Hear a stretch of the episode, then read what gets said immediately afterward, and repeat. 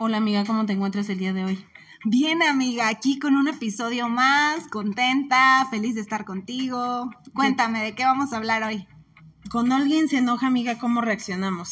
¿Cuál es nuestra primera reacción ante el enojo de alguien?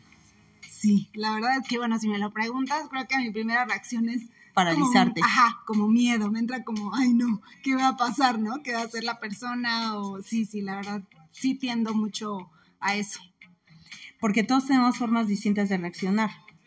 Pero cuando alguien se enoja, ¿cómo reaccionamos ante esa reacción de ellos?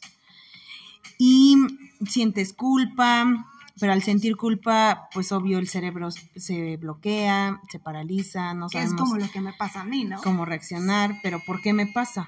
Hay que analizar un poco, pues, nuestro entorno, desde nuestros padres, familia, las personas que están en este entorno del día de hoy. Mm. Sí, cómo fuimos aprendiendo a gestionar el, eh, enojo, ¿no? Esta parte sí, cómo, cómo reaccionan ante las situaciones, por qué reaccionaban de cierto modo y por qué me paralizo y en mi diario vivir eh, he aprendido a evadir. Entonces, amiga, creo que es un tema bien interesante porque a veces lo hacemos para no entrar en conflicto y desestabilizarnos emocionalmente que era lo que caíamos en cuenta en estos días de, una situación donde yo te decía que por qué tratábamos como de agradar a una persona que va ligado justamente al episodio anterior de la aceptación, pero ya como profundizando más acerca de este tema de, del enojo y de cómo yo enfrentaba la situación, pues era justamente no tanto por la otra persona, sino me daba cuenta en este caso, pues que era más por mí, ¿no? Y poniendo, bueno, el ejemplo de una situación que se vivió pues en casa, en este caso específicamente con mi papá, donde yo recuerdo que cuando éramos niños, o sea, y mi papá llegaba así como de malas, enojado, algo tal vez no le estaba, no le estaba pasando bien en su trabajo o lo que fuera, y llegaba y, sentíamos toda esta tensión en casa y todos así como de, ¿qué quiere mi papá? Este, como tratarlo, ¿Qué necesita, ajá, ¿qué necesita? ¿No? El, su agüita de limón bien fría,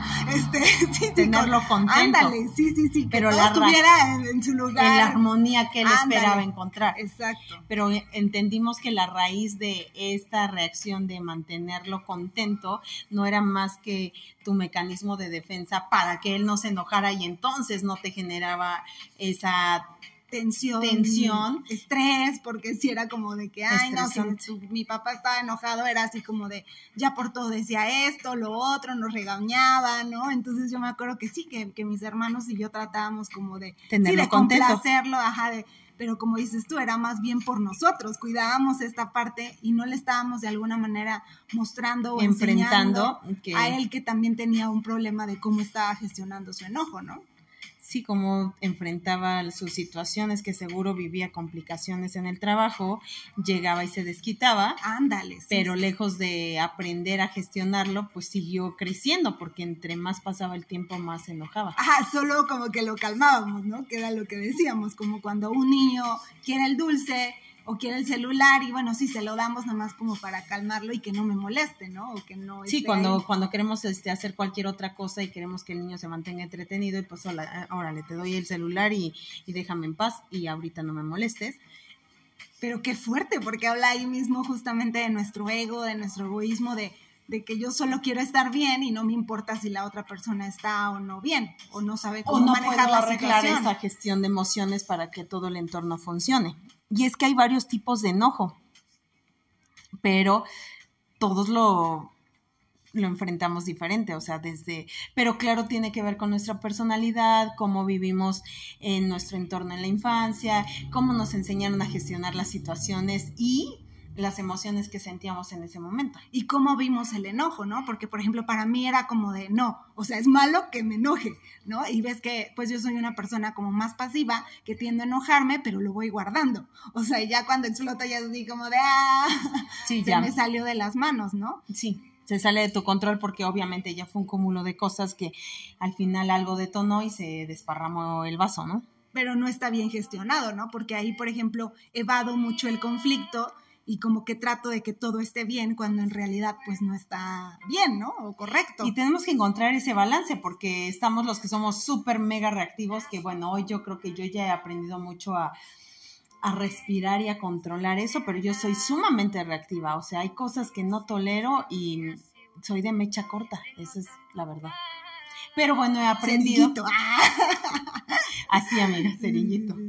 Entonces, pero bueno, o sea, hay cosas que ya vienen en nuestra esencia, que ya está escrito en nosotros, que ya es parte de, pero bueno, hay que aprender a gestionarlo, a controlarlo y enfrentar que no todos reaccionamos igual y que personas que reaccionamos como muy intensas, como yo en mi caso, pues a veces podemos asustar un poco al de enfrente cuando nos enojamos que era lo que me pasaba a mí, por eso me generaba como miedo, ¿no? También de esta parte de, no, mi papá se enoja, ya puso su cara, ¿qué va a decir, no? O sea, sí es algo fuerte, ¿no? Sí, es fuertísimo porque tú estás ya generando en tu cerebro ese mecanismo de defensa para evitar que esto se salga de las manos y entrar en un conflicto mayor y lejos de ayudarlo, en lugar de decirle, sabes que papá, estás generando todo este estrés en la familia, llegas y nos sentimos incómodos, no queremos que estés y solo estamos esperando el momento en el que te vayas. Sí, era muy fuerte, amiga, porque se ya se iba y ya nosotros, ya, todo, el mundo relajado. y qué fuerte, porque él nos, aunque sintiera de algún modo, porque creo que sí lo sabes, qué fuerte que estén esperando a que te salgas de casa para que todo mundo se relaje, para que todo mundo diga mejor que no esté. Sí conozco algunos casos de personas que prefieren que el marido no esté porque les genera más tensión de la paz que podrían vivir todos en conjunto. Pero ¿por qué nadie lo enfrenta y le dice, oye, es que no nos estamos sintiendo cómodos con tu forma de reaccionar? Entiendo que a veces se te sale de las manos, que a veces las situaciones, que a veces no lo puedes controlar, pero ¿por qué no hacemos un plan de acción? ¿Cómo funcionamos para que ni tú te vayas a ese extremo de enojo, ni nosotros también evadimos esta parte de... Sí, aprendamos a enfrentar, porque claro, o sea, después de eso yo recuerdo, y me siguen pasando, amiga, y lo hemos platicado, muchas situaciones donde se me presentan justo este tipo de personas. Donde no hay Donde, ajá, donde yo digo, ching, ¿cómo las enfrento? ¿Cómo, o sea, y me, me paralizo, me da miedo hace poco, o sea, estoy hablando de muy recientemente una situación donde obviamente sí, es lo que tú me decías, ¿no? O sea, hay que entender también tu responsabilidad, pero tampoco... Hasta dónde llega, pero no adquirir la responsabilidad del otro. Exacto, que ya era como reaccionó, que en este caso hubo una mala comunicación de una situación en donde pues correspondía a un trabajo en equipo, ¿no? Y como trabajo en equipo requiere que todas las personas pues, hagan su parte. Exacto, su responsabilidad. Entonces, ¿qué pasó ahí? Ah, bueno, pues yo no, o sea, le llamé a esta persona. No eh, no, no, no, me contestó, me dijo, este, estoy haciendo la comida, estoy ocupada. Entonces yo le dejé el mensaje, oye, en esto que me apoyes en esta situación. Y, eh, y ya, ¿no? Pero no, no vi, mi error fue que no volví a revisar como que ya había Porque visto tú te la Ajá, me ocupé, entonces al otro día llega una persona y me dice, oye, en estas ayudas siempre sí voy a poder eh, apoyar. Y yo le dije, claro, sí, porque lo necesito, ¿no? O sea, necesitaba en ese momento la ayuda. Y le dije, sí, por favor, o sea, llega, llega antes, ¿no? Y entonces esa persona llega, pero la otra también llegó. ajá, dio por hecho que sí, lea, o sea, que, que sí, habías leído el mensaje. Ajá, y entonces fue ahí como todo el descontrol. Para colmar estas, estas personas no, o sea, no se llevan, entonces ya sabes, como Porque estas dos personas iban a hacer el mismo trabajo. Exacto.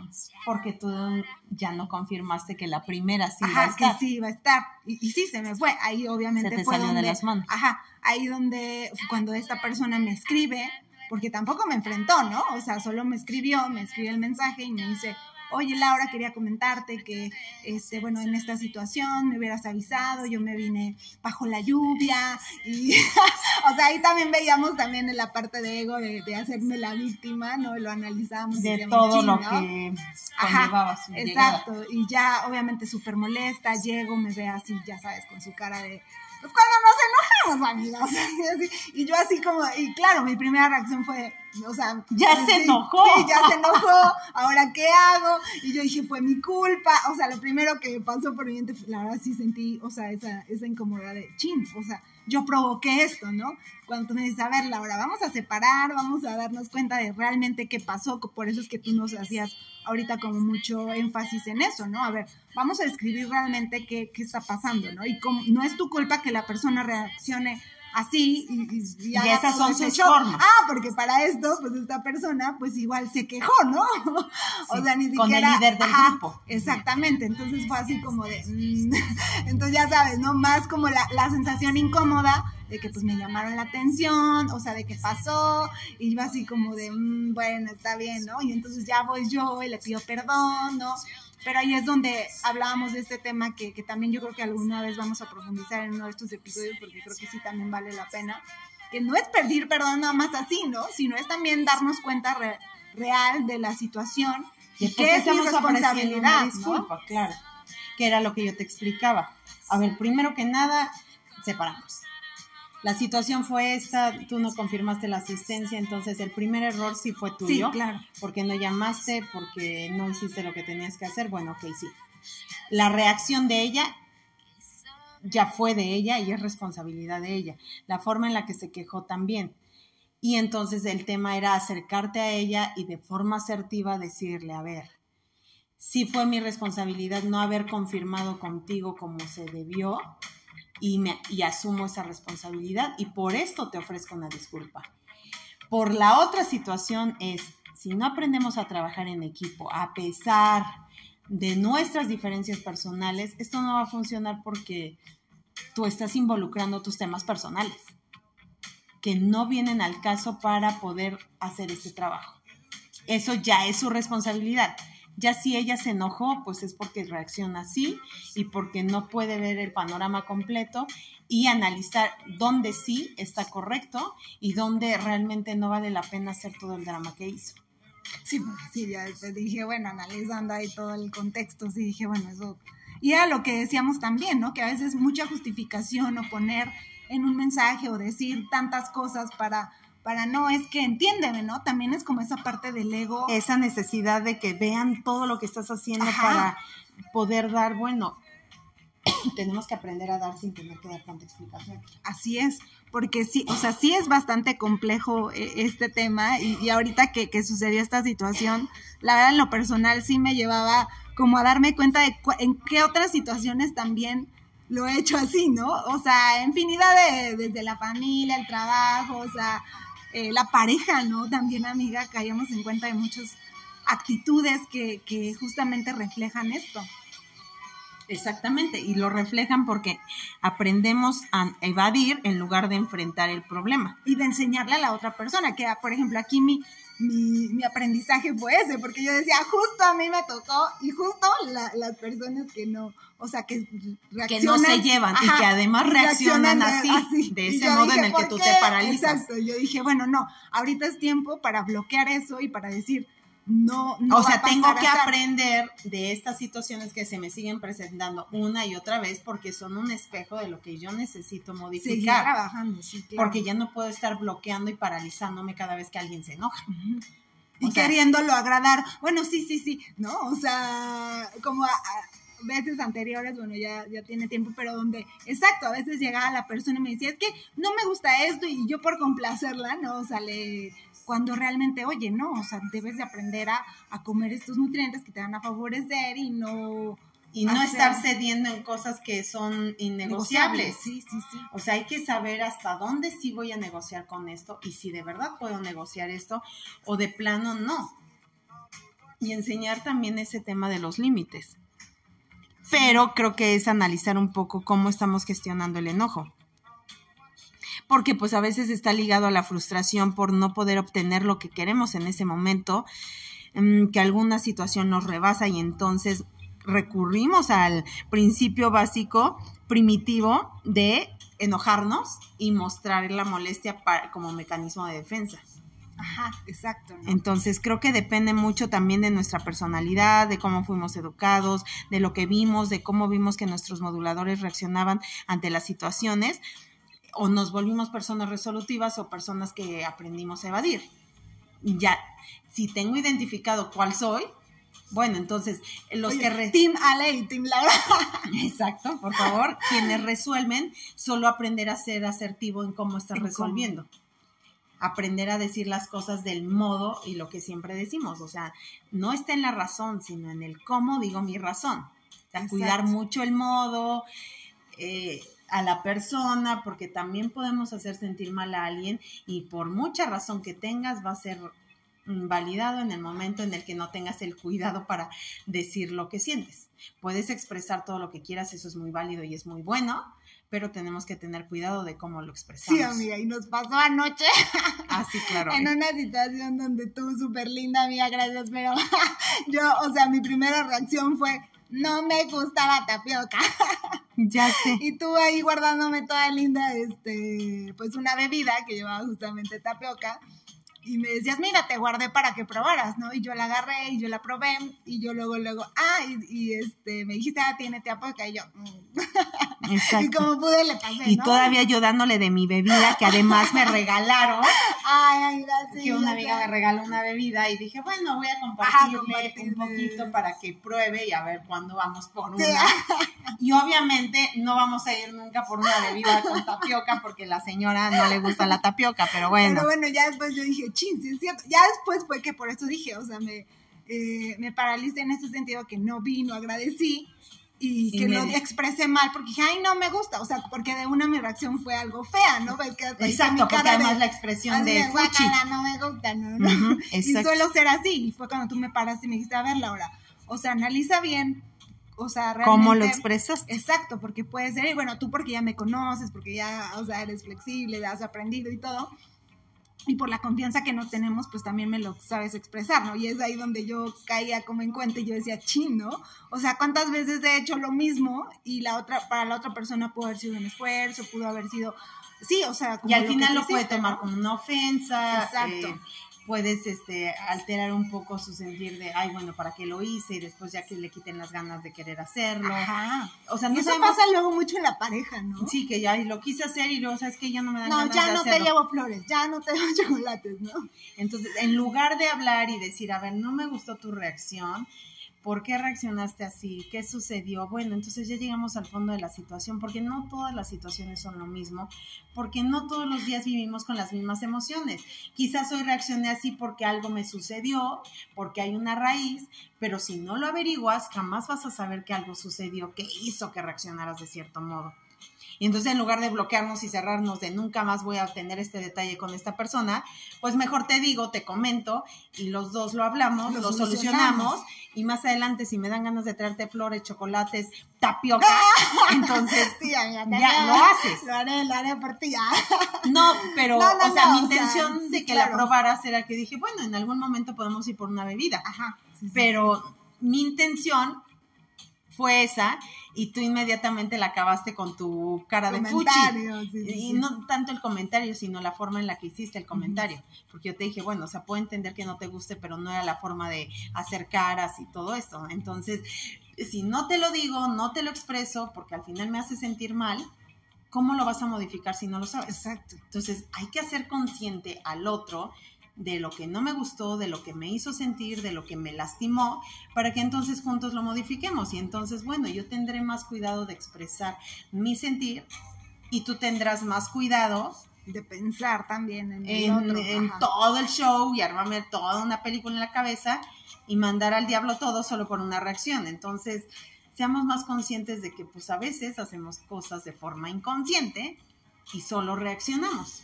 Y también, bueno, en este punto que va ligado a lo que también está, pues en ese, o estoy en ese modo aprendizaje, porque obviamente después me sentí mal, ¿no? Me lo dijiste y yo, no. Sí, ya vi tu cara y amiga, "Ay, ya bueno, no, ya". no. Y yo, amiga, perdóname, perdóname. Y este, ¿y cómo se llama? Y entonces por ahí también donde otra vez el aprendizaje, ¿no? Como decir, a ver, o sea, per- o sea, pero perdón, ¿por qué, no? Si me estás diciendo que no te gusta, entonces no tiene razón de ser tu perdón. Y ahí yo decía, ¿cuántas veces también he hecho? Porque justamente con esa situación que pasó, la anterior del, del ejemplo, pues obviamente pedí perdón, ¿no? Pero fue un perdón donde, bueno, una, pues fue lo del tema de la responsabilidad, pero lo otro, por sentirme mal porque se enojó. Exacto.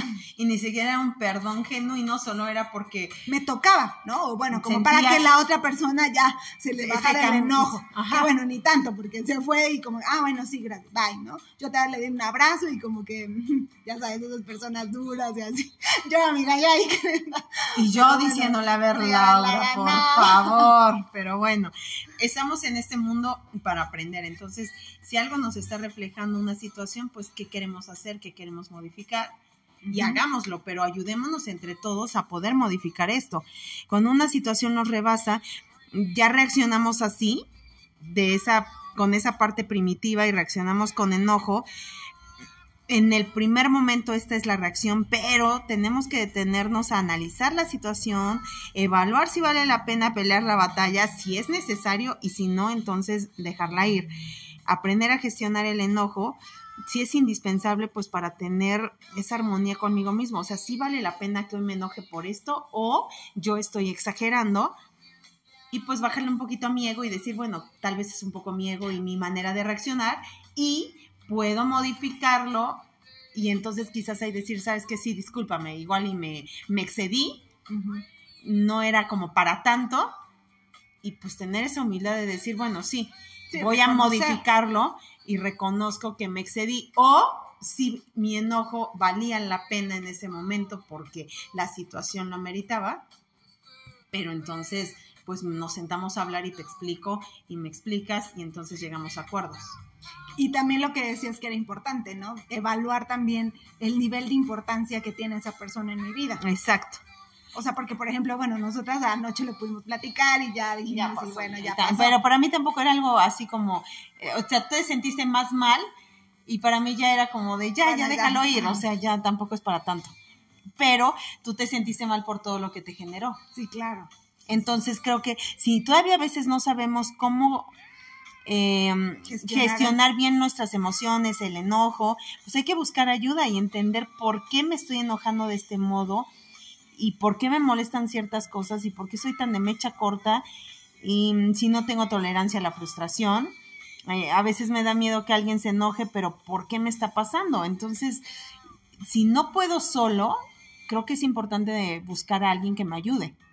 Y ver realmente la raíz, ¿no? Lo que siempre hemos dicho, o sea, porque a veces podemos creer que estamos bien o que es una situación, como hace unos días que que tú me decías, Laura, puede que esta situación no sea por la que tú crees que toda la vida has vivido de ha desarrollado todas estas cosas en ti, ¿no? Y yo me quedé así como, y me impactó, amiga, porque dije, es cierto, ¿no? O sea... Entonces, si hoy no sé cómo voy a hacer para mejorar ciertas cosas o qué camino voy a tomar, entonces, pues igual, buscar ayuda no está de más tener la humildad de decir, sabes que necesito ayuda.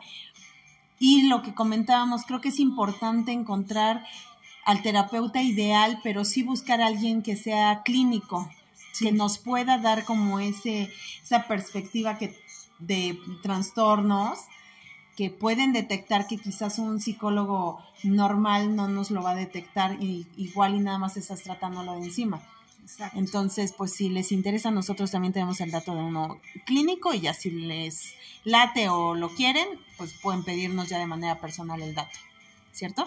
Sí, porque eso hace parte justamente de aprender a gestionarlo, ¿no? Si no puedo, bueno, pido ayuda con un profesional y no nada más me voy así como con la idea de que es esto y ya, o lo hago de esta manera.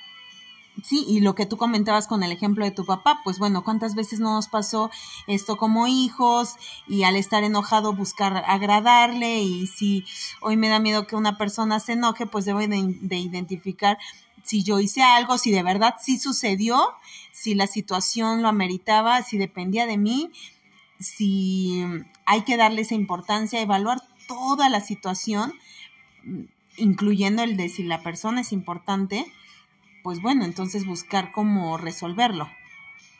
Porque pues tus ejemplos son muy buenos, porque nos acaban de suceder, ya sabes cómo tienes que, que ver y desglosar toda la situación para saber dónde sí amerita tu disculpa o dónde de plano esto no es mío, o sea, resuélvelo porque es tuyo completamente.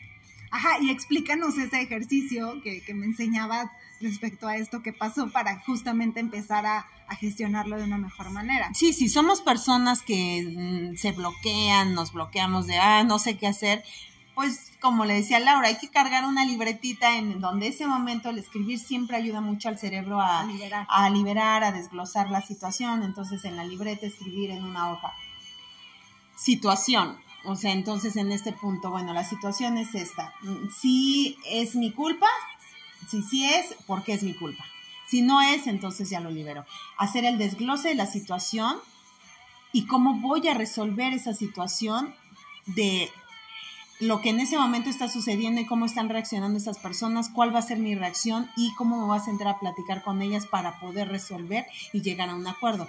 Si en esa hoja hago todo ese desglose de manera rápida, digamos que en ese momento, porque lo vas a hacer justo cuando te acaba de pasar, te va a dar una idea más clara de cómo resolver y acercarse a esa persona y decirle, dame un momento, voy a resolver en mi cabeza qué está pasando, pero como en ese momento tu cabeza está hecha bolas, pues la libreta te ayuda a hacer un desglose de todo lo que está sucediendo y poder expresarle a la persona lo que necesitas hacer.